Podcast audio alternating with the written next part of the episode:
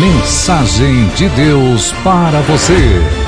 Com o pastor Eduardo Baldassi. Olá, amados irmãos e amigos, seguidores de Mensagem de Deus para você. Hoje é segunda-feira, dia de meditação, combate ao estresse, no Salmo 23. E o título da nossa mensagem para hoje é o antídoto de Deus para emoções danificadas. Diz assim o Salmo 23, versículo 3: Ele refrigera minha alma, guia-me pela vereda da justiça. Hoje vamos, dentro deste remédio de Deus, antídoto de Deus para as emoções danificadas, falar sobre o caminho para a cura emocional. Né? O ser humano ele é corpo, alma e espírito. Corpo a parte física, o espírito a parte eterna, né, que veio de Deus segundo a Bíblia vai voltar para Deus, para o grande julgamento, uns para a vida eterna e outros para a vergonha eterna.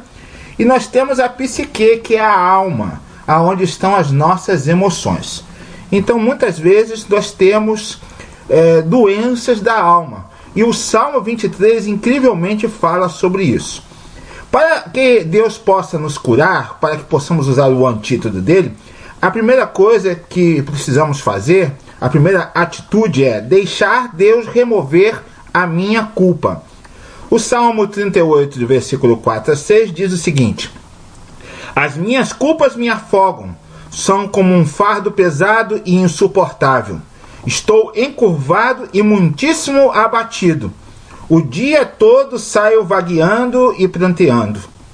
Provérbios 20, 27 diz: O Senhor nos deu uma mente e uma consciência. Não podemos nos esconder de nós mesmos. Romanos 3, 23 diz: Todos pecamos e, apesar disso, Deus nos declara isentos de culpa se crermos em Jesus Cristo que em sua misericórdia graciosamente perdoa os nossos pecados. Então, a nossa mente, o nosso coração lembra da nossa culpa, mas a palavra de Deus diz que o sangue de Jesus nos purifica de todo pecado. A Bíblia diz que se confessarmos com a nossa boca os nossos pecados, ele é fiel e justo para nos perdoar e nos purificar de todo pecado. Então muitas vezes Deus já nos perdoou, Deus já nos livrou da nossa culpa, mas nós ainda nos sentimos culpados. Então, o primeiro passo é deixar Deus remover a minha culpa. O segundo passo é deixar Deus aliviar as minhas mágoas. Diz assim o Salmo 31, versículo 9: Misericórdia, Senhor, minha vida é consumida pela angústia e os meus anos pelo gemido. Minha aflição esgota as minhas forças e os meus ossos se enfraquecem. A palavra de Deus diz lá em 2 Samuel capítulo 12 três atitudes que nós devemos tomar. Primeiro, diante das nossas mágoas, nós temos que aceitar que tem coisas que não pode ser mudado. Aceite o que não pode ser mudado. Diz assim em 2 Samuel, capítulo 12: Enquanto a criança ainda estava viva, eu jejuei e chorei.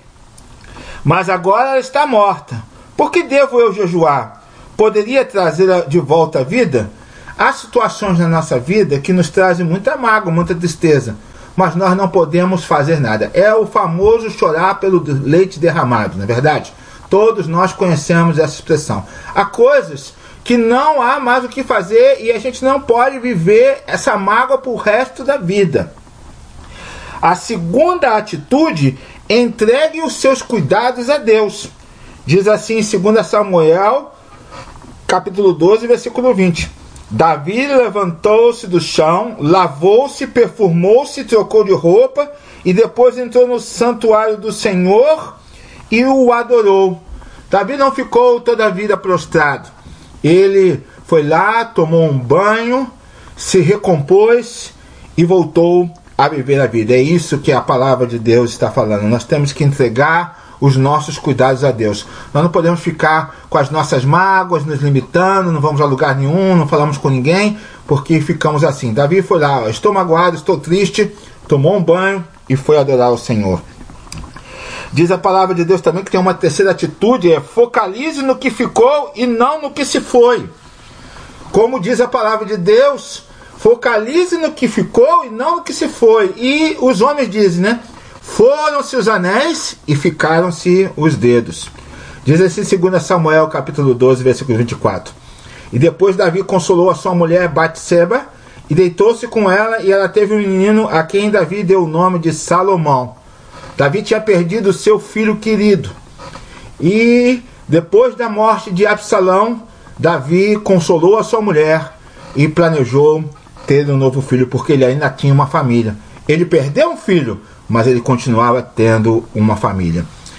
Isaías 61, versículo 3, diz o seguinte: A todos os que choram, ele dará uma coroa de alegria em lugar de tristeza, um perfume de felicidade em lugar de lágrimas, roupas de festa em lugar de luto. Então, Deus, meus amados irmãos, quer que a gente focalize naquilo que nós temos e não naquilo que nós perdemos. Muitas vezes a mágoa, a, a, o problema emocional é porque nós ficamos ligados àquilo que perdemos. Jó é um bom exemplo disso, porque quando ele perdeu tudo que ele tinha, ele disse: Deus deu, Deus tomou, bendito seja o nome do Senhor. Então, uma das maneiras de nós enfrentarmos é, é, esse alívio para as mágoas é entender que na vida nós ganhamos e perdemos, mas nós sempre ficamos com alguma coisa. E a terceira atitude é deixar Deus substituir os meus ressentimentos. Jó, já citado agora mesmo, diz assim no capítulo 5: Ficar desgostoso e amargurado é loucura, é falta de juízo que leva à morte. Um coração triste, né? Ele cria doenças psicossomáticas. A pessoa magoada, a pessoa entristecida, a pessoa com raiva, a pessoa com amargura, ela é difícil de ser tratada. Ela é o motivo de muitos psicólogos e muitos psicanalistas, consultórios lotados, porque a pessoa fica desgostosa, amargurada, deprimida.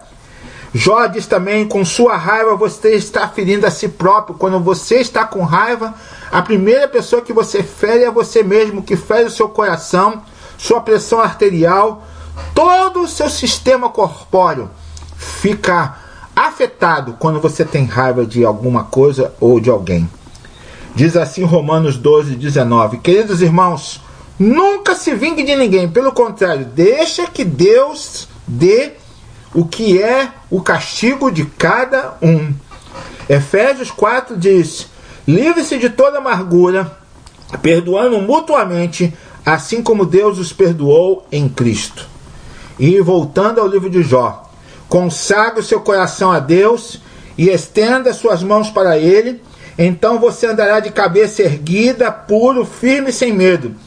Você esquecerá as suas desgraças lembrando apenas como águas passadas. Há um ditado, e eu preciso fazer menção sobre ele, um ditado popular que diz que quem vive de passado é museu. Então, o passado passou.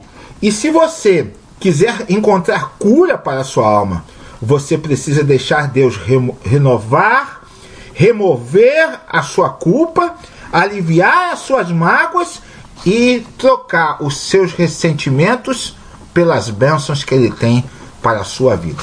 Que Deus abençoe essa mensagem ao seu coração no dia de hoje. Amém.